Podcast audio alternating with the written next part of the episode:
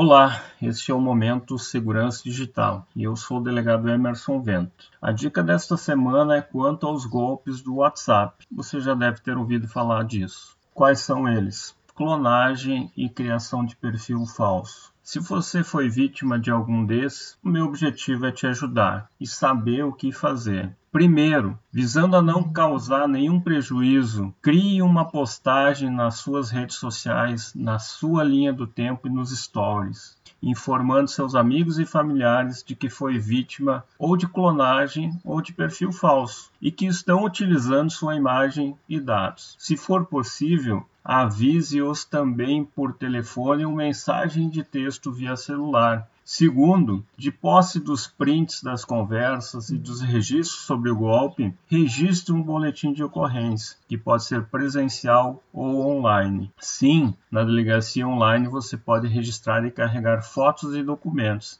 No Rio Grande do Sul, acesse www.delegaciaonline.rs.gov.br e vá em registro geral. Terceiro ato a fazer: envie um e-mail ao suporte do WhatsApp informando o fato e pedindo o bloqueio da utilização do aplicativo pelo golpista. Ao WhatsApp retornar a mensagem, responda novamente, reforçando o fato de estar sendo vítima e a necessidade de bloqueio do número, e no caso de clonagem, a necessidade de retomada do acesso. O e-mail do WhatsApp é suporte com 2p e t mudo no final, arroba whatsapp.com. Por último, caso alguém próximo tenha caído no golpe e depositado algum valor, oriente-o a registrar o fato e comunicar ao banco. Os bancos podem bloquear as contas dos fraudadores. Ah, e ainda no caso de prejuízo, também é bom procurar um advogado para avaliar a busca de reparação de danos em juízo. Tem alguma dúvida ou sugestão? Acesse nossas redes sociais e envie para nós.